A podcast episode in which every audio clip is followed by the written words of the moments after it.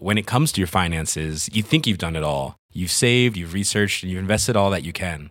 Now it's time to take those investments to the next level by using the brand behind every great investor, Yahoo Finance. As America's number one finance destination, Yahoo Finance has everything you need, whether you're a seasoned trader or just dipping your toes into the market. Join the millions of investors who trust Yahoo Finance to guide them on their financial journey. For comprehensive financial news and analysis, visit yahoofinance.com, the number one financial destination, yahoofinance.com.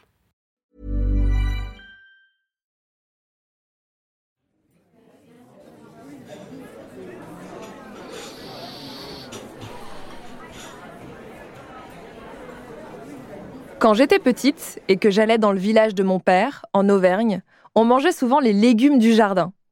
Parmi mes souvenirs les plus forts, je me rappelle de la saison des salades frisées. Quand c'était le moment de les récolter, on en avalait presque une entière à chaque repas.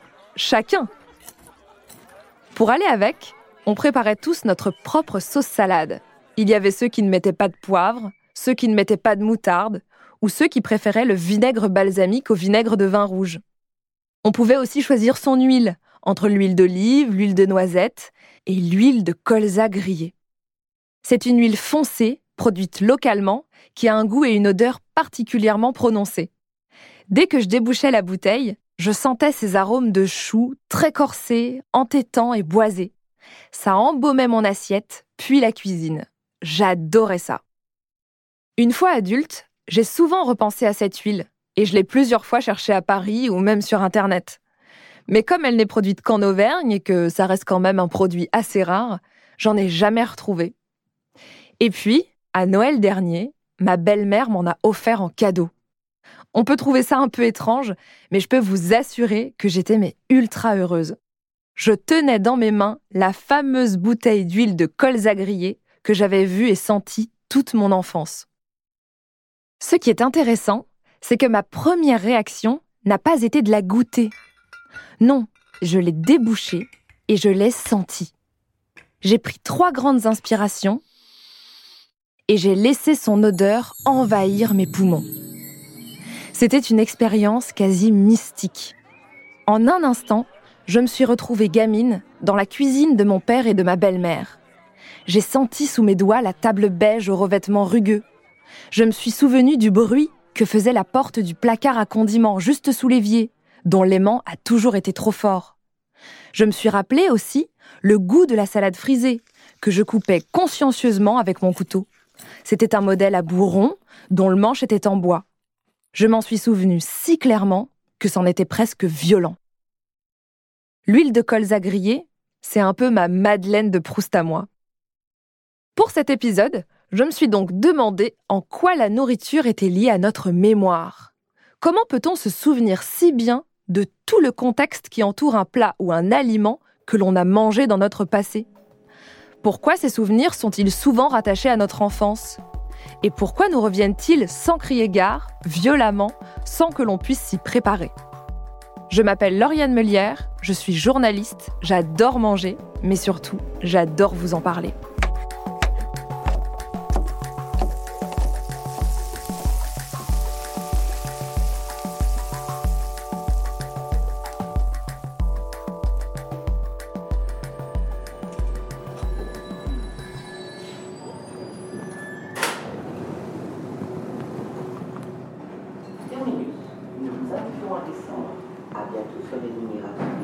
Travaillant sur cet épisode, j'ai eu envie de savoir si, comme moi, d'autres personnes avaient des souvenirs très forts liés à un plat ou à un aliment. Et si ce plat leur permettait, en quelque sorte, de voyager dans le temps. J'ai donc posté un message sur mon compte Instagram pour vous demander de me parler des plats qui vous rappelaient des moments puissants de votre vie. Vous avez été plus d'une vingtaine à me répondre avec des histoires que j'ai trouvées folles, parfois heureuses et parfois très tristes ou même nostalgiques.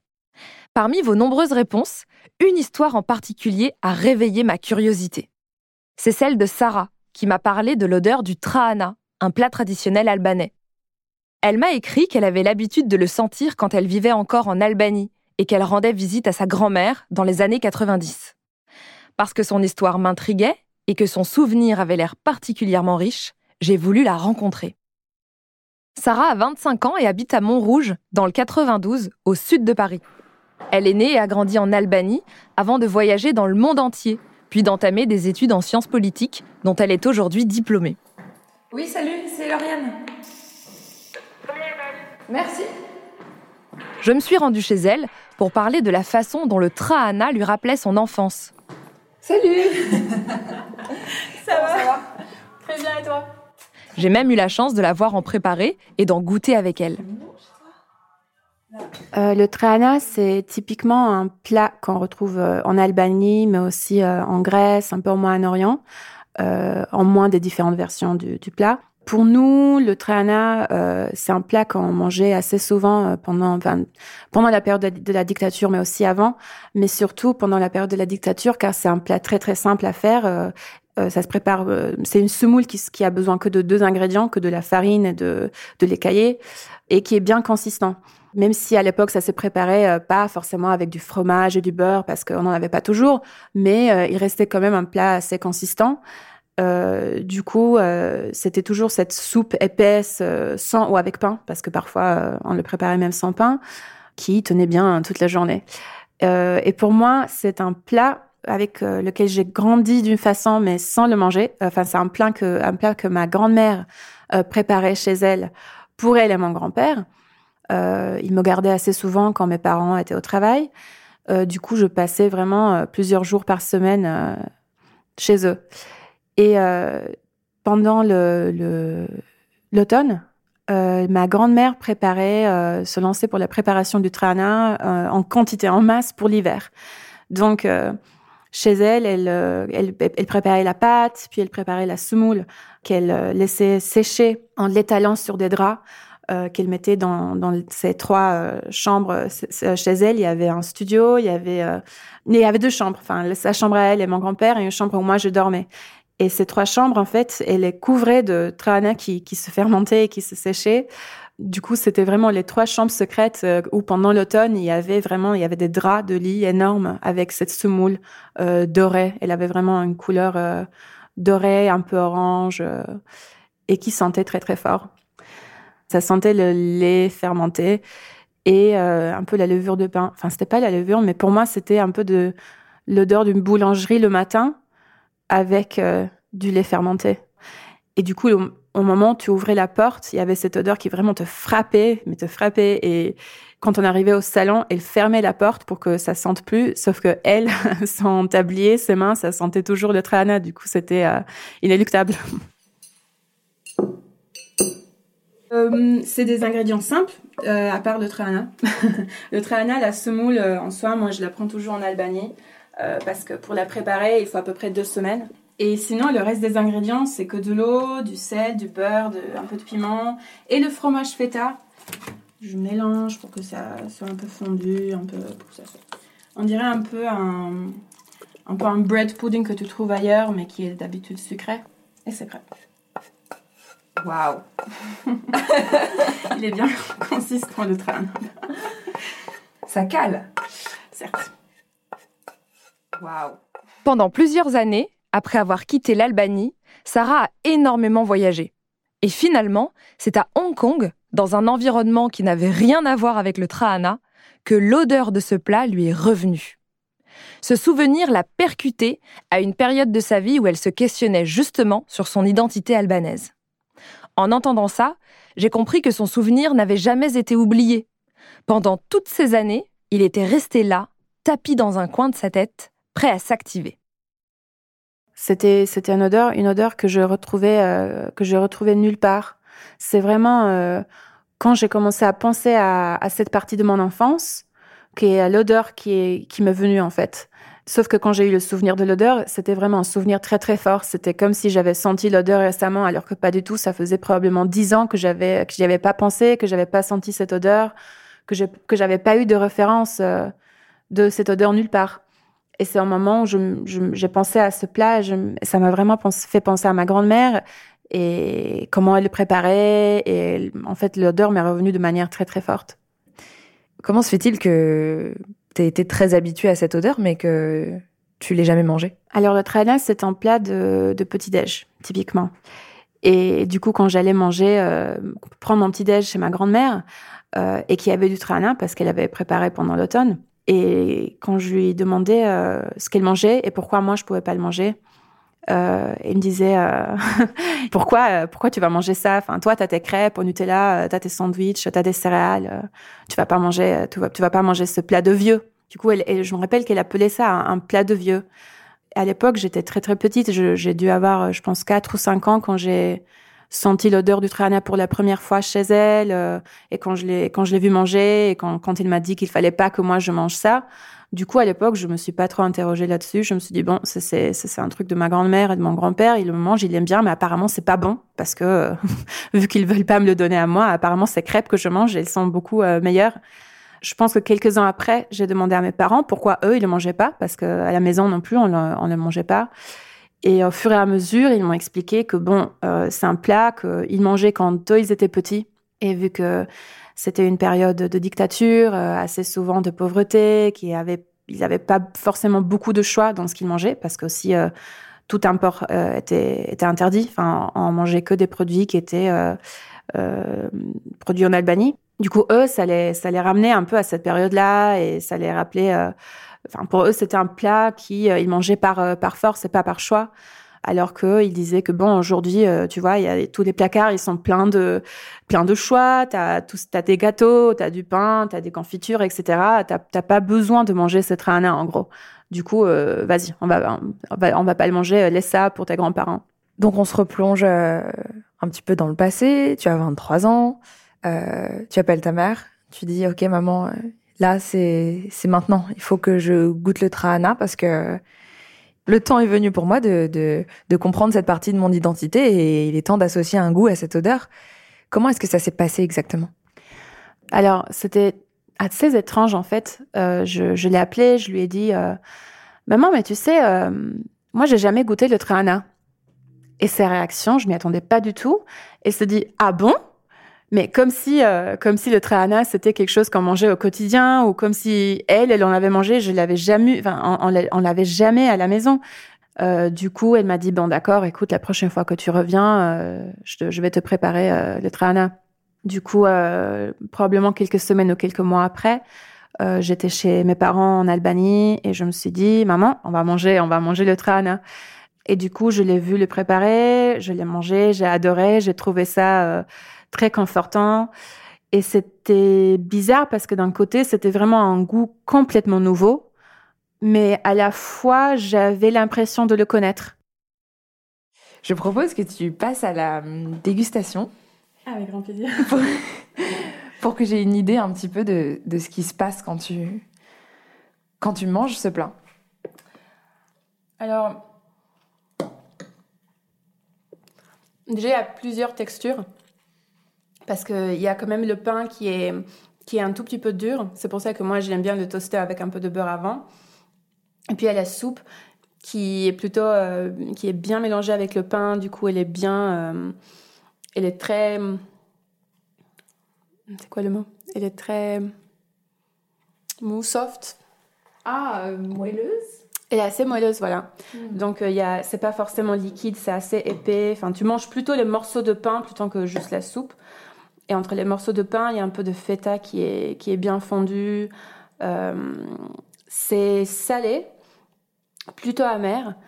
Euh, pas aussi gras qu'on, peut le penser, vu, que, vu, vu qu'il y a assez de, euh, pas mal de beurre. Et ouais, c'est très agréable. Enfin, c'est très réconfortant, en fait. C'est un peu un plat d'hiver. C'est un truc que tu manges et que tu, ça, te, voilà, ça te tient chaud. Il est assez lourd.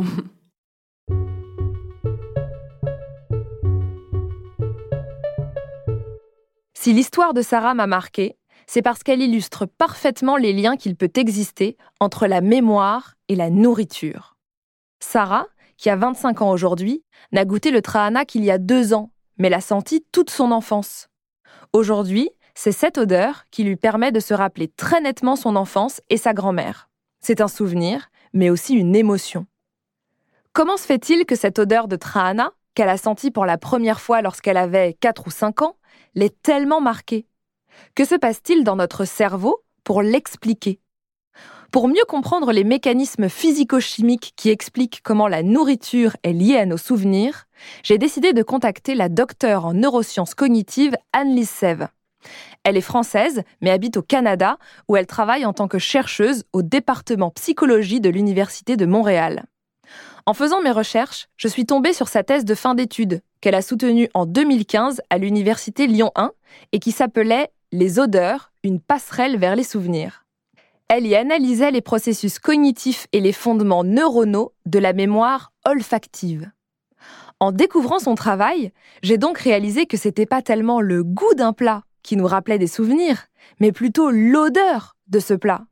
C'est pour ça que Sarah n'a jamais eu besoin de goûter le trahana pour se rappeler si clairement de son enfance en Albanie. J'ai donc appelé Anne-Lise sur Skype pour en savoir plus sur la façon dont fonctionnait notre cerveau et pour comprendre quelle place occupait l'odorat dans la réminiscence de nos souvenirs. L'odorat, c'est quand même un sens euh, bah, particulier pour l'être humain. Il y a peu de peu de personnes en fait qui qui font, euh, enfin, qui s'y intéressent réellement et qui y portent une grande attention, à part par exemple les, chefs cuisiniers ou euh, ou les parfumeurs ou ce genre de personnes. Mais le tout un chacun s'y intéresse peu, alors qu'en fait, il est quand même au centre, au cœur de nos interactions sociales, de la détection des dangers, et, et, il est également très très étroitement lié à, à nos souvenirs et à nos émotions. Quand j'ai commencé à, construire cet épisode, ça faisait longtemps que j'avais envie de, parler de, des plats de l'enfance et de pourquoi les plats de l'enfance nous marquent. Et ma première euh, réaction, ça a été de me dire, euh, bon bah forcément, il doit y avoir un lien entre euh, le goût et nos souvenirs. Et puis progressivement, en faisant mes recherches, etc., bah, je me suis rendu compte que la plupart des articles que je lisais, ou même euh, la thèse que j'ai parcourue, que, que, vous avez écrite, bah, en fait, elle parlait d'odorat. Pourquoi est-ce que c'est pas le, goût, euh, par exemple, d'un plat ou d'un aliment, qui va plus nous rappeler des choses que son odeur? Euh, la saveur ou oui c'est la saveur d'un plat ou d'un aliment c'est le goût, mais c'est surtout euh, les odeurs en fait. Donc, euh, lorsqu'on mâche des aliments, on va par la voie euh, rétronasale activer et stimuler en fait les récepteurs olfactifs qui sont euh, dans notre cavité nasale et qui vont en fait détecter les odeurs des aliments que l'on mange. Et il y a également aussi une voie trigéminale qui va détecter aussi la température ou le caractère mentholé ou épicé des plats et des aliments qu'on est en train de manger. Et donc, du coup, la saveur, c'est vraiment euh, le goût et euh, l'odorat. Puisque par exemple, sans l'odorat, on est incapable de distinguer euh, une pomme d'un oignon juste par le goût. Donc c'est comme ça des choses, très différentes en fait. Il n'existe que cinq goûts qui peuvent être détectés par la bouche, au niveau des papilles gustatives. Le salé, le sucré, l'amer, l'acide et l'umami alors que ce que l'on appelle la saveur est un mélange de notre goût et de notre odorat, ce qui offre une palette infinie de combinaisons. Il ne peut donc pas y avoir de saveur sans odeur. Je me suis ensuite demandé pourquoi, dans un plat, c'était l'odorat qui était le plus relié à notre mémoire et pas le goût. Donc les odeurs arrivent au niveau de la cavité nasale, euh, vont euh, stimuler les récepteurs olfactifs qui sont euh, des neurones et ces neurones vont venir se projeter directement sur le système limbique. Et le système limbique, c'est en fait tout le système cérébral qui est associé au traitement des émotions et qui sous-tend l'apprentissage et la mémoire. Donc en fait, c'est le seul système fonctionnel en fait où les régions qui sont associées à la mémoire et aux émotions traitent euh, l'information olfactive. Donc ça se passe exactement dans les mêmes régions et ça se passe euh, de manière complètement directe puisqu'il n'y a pas de relais thalamique par exemple comme c'est le cas dans d'autres euh, modalités sensorielles. Donc il y a un traitement direct par les régions émotionnelles et par les régions de la mémoire des odeurs et ça c'est vraiment quelque chose d'unique qui amplifie vraiment ce lien entre olfaction, émotion et, et mémoire. À l'inverse de nos quatre autres sens, que sont la vue, l'ouïe, le goût ou le toucher, notre cerveau traite les odeurs sans passer par le thalamus. C'est une zone située au milieu de notre cerveau, dans laquelle les influx nerveux sont aiguillés. Lorsque l'on sent une odeur, l'information est donc traitée directement, sans passer par ce relais thalamique. Mais surtout, cela se passe dans la même zone que là où s'archivent nos souvenirs et où s'activent nos émotions. Et c'est ce qui accentue les liens entre une odeur de nourriture et nos souvenirs ou nos émotions, qui sont alors plus forts et plus directs que s'il s'agissait du goût d'un plat. Et il y a des fois où on va sentir une odeur et avant même de pouvoir identifier une odeur, par exemple d'orange ou, euh, ou autre, l'émotion qu'on a associée à cette odeur va ressurgir, va réactiver le souvenir qu'on a eu euh, de cette expérience. Et parfois, le souvenir n'est même pas récupéré tout de suite. C'est vraiment d'abord les émotions qui ressurgissent, qui prennent une place, euh, qui renaissent en fait avec vraiment grande vivacité et force. Et des fois, ça va réactiver le, souvenir qui est associé à cette odeur. mais ça, c'est vraiment le, le, seul sens qui fait ça. Donc, où les émotions font partie vraiment intégrante euh, du système olfactif. En fait, la structure de notre cerveau favorise l'odorat par rapport à tous les autres sens dans la réminiscence de nos souvenirs ou l'activation de nos émotions. Et entre le témoignage de Sarah, qui a été très marqué par l'odeur du trahana, ou bien celui de ma propre expérience avec l'huile de colza grillée, je me suis demandé si les odeurs de nourriture avaient quelque chose de plus que les odeurs qui ne seraient pas liées à des aliments. J'ai donc demandé à Anne-Lise Sève pourquoi nous étions souvent plus marqués par les odeurs de nourriture que par les autres odeurs. Les odeurs de nourriture, de manière générale, sont effectivement associées à plein de choses euh, multisensorielles, donc le goût, sucré, salé, etc. Euh, toutes les saveurs euh, olfactives, la température, la texture. Donc, ça, c'est tout ce qui est intérieur et propre à la personne. Et c'est vrai que les odeurs euh, alimentaires comparées à d'autres odeurs de manière générale sont forcément associées à quelque chose, à une interaction la plupart du temps, à un contexte social. C'est pas des choses qu'on expérimente tout seul. Donc, il y a, de manière générale, pour tous les odeurs de, nourriture, c'est vrai, toute cette multisensorialité-là, plus ce contexte familial, social, euh, émotionnel qui est euh, associé et qui euh, vient alimenter quelque part ce souvenir-là, le rendre encore plus riche et encore plus émotionnel qu'une odeur peut-être perçue tout seul dans la rue d'herbes de, coupées ou, ou, autre.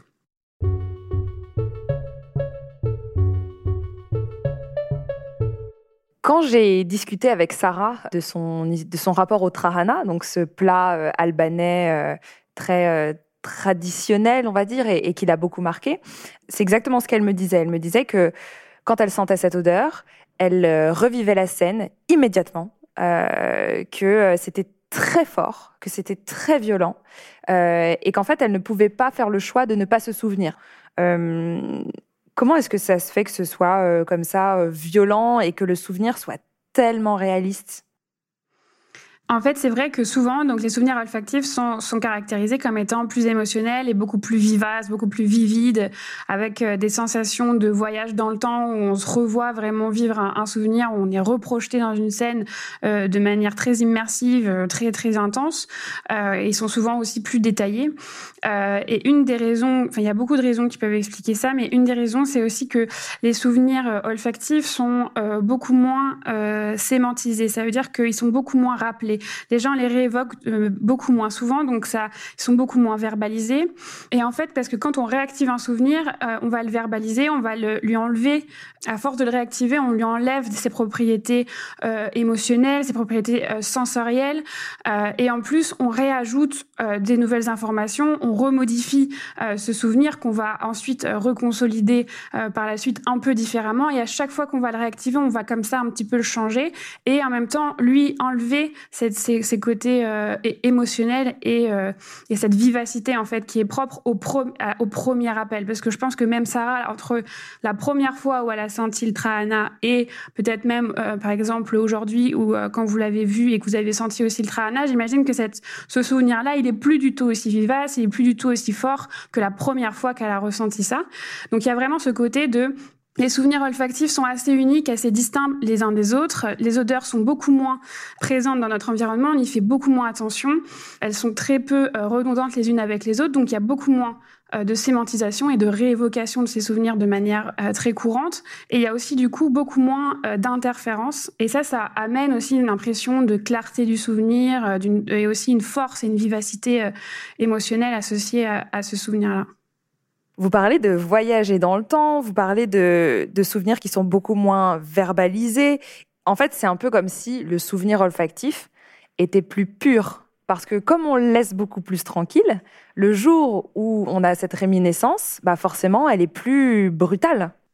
Oui, et c'est aussi, je pense, une des raisons qui font que les souvenirs olfactifs sont, quand ils sont réactivés, vraiment puissants. C'est que, ne serait-ce que volontairement, on est incapable, à part euh, les parfumeurs, d'évoquer euh, mentalement des odeurs dans notre tête et du coup de réactiver à notre guise les souvenirs qui sont associés à tel ou tel événement. Donc c'est vraiment la seule, la seule manière en fait de les réactiver. Et les odeurs, il en existe une multitude, des milliards d'odeurs qu'on est capable de distinguer, de percevoir, et qui du coup en fait euh, font que chaque odeur est, en, est, est en soi assez, euh, assez unique puisqu'on est capable de les, de les discriminer les unes des autres. Et du coup, il n'y a pas autant euh, d'interférences en fait entre les souvenirs euh, olfactifs. Et ça aussi, ça diminue la sémantisation, la réévocation, et du coup, ça renforce le côté très émotionnel et très fort en fait des, des souvenirs olfactifs. Comment se fait-il Comment est-ce qu'on expliquerait qu'on se souvienne ensuite tout au long de notre vie de ces odeurs-là sans que ce soit vraiment altéré c'est-à-dire qu'il peut se passer 20 ans, 30 ans, 50 ans, j'ai l'impression. Euh, bon, bah, si euh, à un moment donné l'odeur se représente, le souvenir était là, il attendait il y a beaucoup de souvenirs. S'ils ont été forts, s'ils ont été émotionnels, etc., le souvenir, il est là.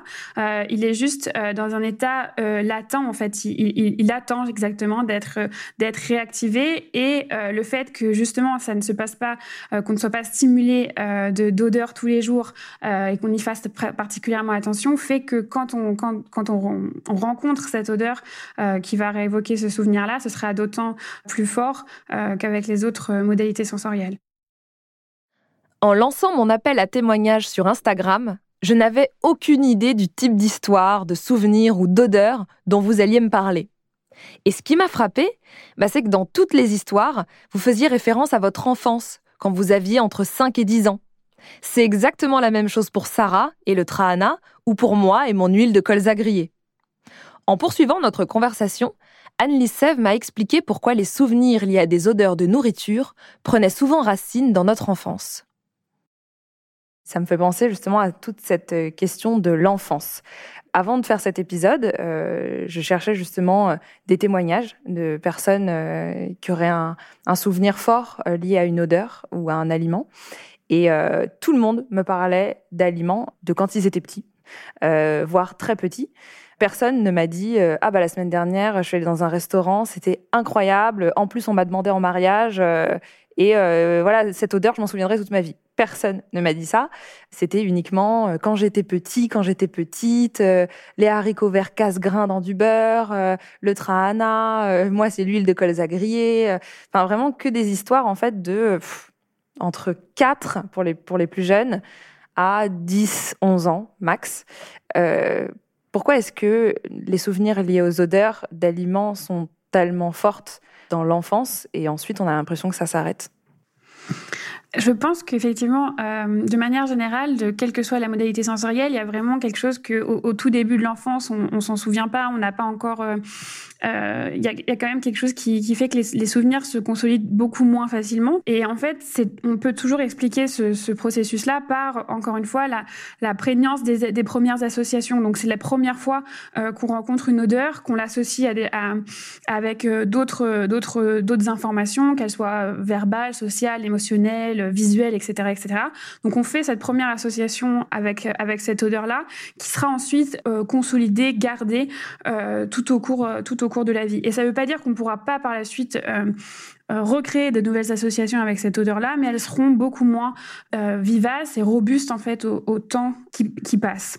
Donc, est-ce que c'est peut-être parce qu'il y aurait des, des choses sociales qui feraient que que dans, les, dans la nourriture, ben, comme quand on mange, on partage les choses, ben, du coup, les émotions sont plus fortes, donc on s'en souvient mieux, donc on s'en imprègne mieux, donc on a plus de souvenirs. Euh, je pense qu'effectivement, euh, le, le, toutes, ces, euh, toutes ces odeurs de plats qui, qui réévoquent des souvenirs très forts d'enfance, assez lointains, etc., c'est des, des, souvenirs qui sont pas juste, juste unisensoriels. C'est pas juste l'odeur ou c'est pas juste le goût, c'est l'odeur, le goût, la température, la texture, mais aussi le contexte social, le contexte émotionnel, qui était associé à, à, à cette odeur-là de manière récurrente euh, au travers de la vie. Et pour il y a peut-être aussi autre chose qui pourrait différencier pour le coup l'odeur, euh, les odeurs liées à la nourriture par rapport aux odeurs qui sont pas liées à la nourriture, c'est que il y a des études qui ont montré euh, que en fait euh, il y aurait euh, en fait un lien entre ce que la maman mange pendant la grossesse ou lors de l'allaitement et euh, les préférences alimentaires ou même olfactives euh, de l'enfant par la suite.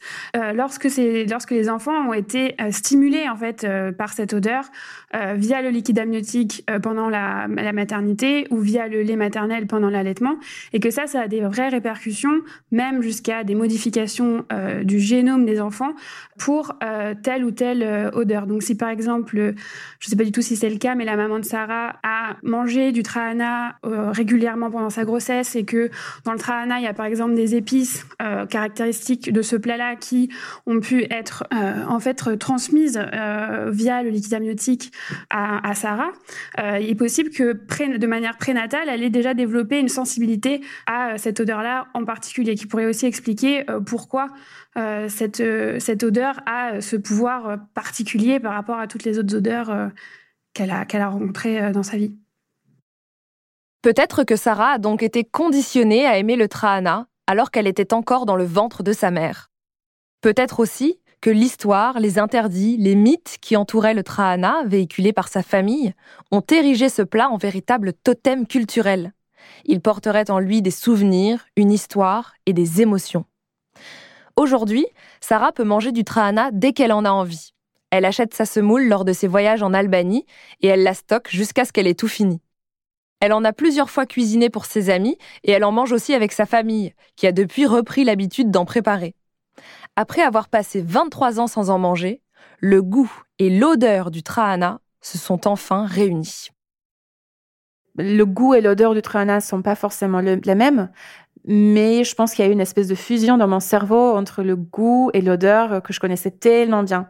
Et la texture, c'était aussi quelque chose à laquelle je m'y attendais pas du tout. Euh, du coup, c'était c'était un moment assez spécial quand même. Et du coup, maintenant, à chaque fois que je que je rentre en Albanie, euh, on le prépare euh, ensemble. À chaque fois, elle m'explique le processus comme si c'était la première fois, comme si euh, j'ai jamais vu de Trahana de ma vie. À chaque fois, je l'écoute comme si c'était la première fois. Du coup, c'est c'est un moment assez chouette en fait qu'on passe ensemble.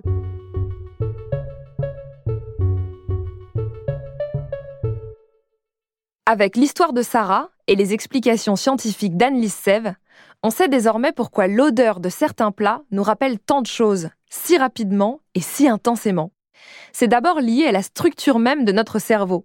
Les informations olfactives sont traitées directement, au même endroit que là où on classe nos souvenirs et où l'on gère nos émotions. À l'inverse du goût, de l'ouïe, du toucher ou de la vue, l'odorat est le seul sens pour lequel les informations ne passent pas par le thalamus. À cela s'ajoute le fait que notre odorat est beaucoup moins sollicité et sémantisé que nos autres sens. On a moins l'occasion de sentir deux fois une odeur que de revoir deux fois une image ou que d'entendre deux fois le même son. On ne peut pas chercher une odeur sur Internet. On a également du mal à la décrire et donc à se la représenter ou même à en parler autour de nous, car nous n'avons pas vraiment de vocabulaire adapté pour ça. On ne peut pas non plus l'envoyer à quelqu'un pour qu'il la sente à son tour. Le seul moyen de réévoquer le souvenir lié à une odeur est donc de sentir cette odeur à nouveau. Et comme ça arrive pas si souvent, bah, le souvenir, une fois mis à jour, est intact et très vivace. Ensuite, nos souvenirs liés à la nourriture sont généralement associés à des moments sociaux qui favorisent encore davantage la mémorisation et l'amplification de nos souvenirs par rapport à des moments que l'on vit seul. Enfin, si ces souvenirs sont tellement liés à l'enfance, c'est parce que c'est à cette période de notre vie que l'on associe pour la première fois des émotions à des stimuli sensoriels. Ces premières impressions, à un âge où l'on se souvient peu des choses, restent en nous durant tout le reste de notre vie.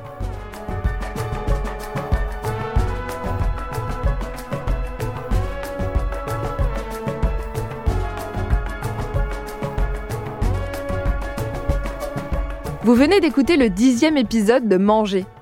Et vous, quelles sont les odeurs qui vous replongent dans le passé Qui vous font voyager dans le temps, même si c'était il y a 10, 30 ou 60 ans? Dites-nous tout sur Instagram, at manger-du-bas podcast. Et vous pouvez aussi aller voir mon compte, at Lauriane, avec deux N, M-E. J'en profite pour remercier ici toutes les personnes qui m'ont envoyé leurs histoires lors de la préparation de cet épisode. Il y avait les chichis de Rachel, la pâte de piment du père de Jenny, le gigot de Noël de Margot, la soupe aux poireaux de Sonia, le pain fumé de Juliette, les haricots verts casse-grains de Jane, les clémentines de Natacha, la viande cuite à la poêle de Bénédicte et le ducat de Jean-Philippe. Mangez ce savour sur iTunes, SoundCloud, YouTube, Google Podcast et toutes vos applications de podcast préférées. Si vous avez apprécié ce que vous venez d'écouter, vous pouvez nous laisser 5 étoiles et un gentil commentaire. On les lit tous, juré. Manger est un podcast de Louis Média réalisé par Célia Caillot. La prise de son et le mix ont été faits par Tristan Mazir et Benoît Daniel. La musique est de Jean Thévenin. À la production de cet épisode, Maëlle Diallo, avec Maureen Wilson et Mélissa Bounois. Lucille Rousseau-Garcia a aidé au montage. À bientôt!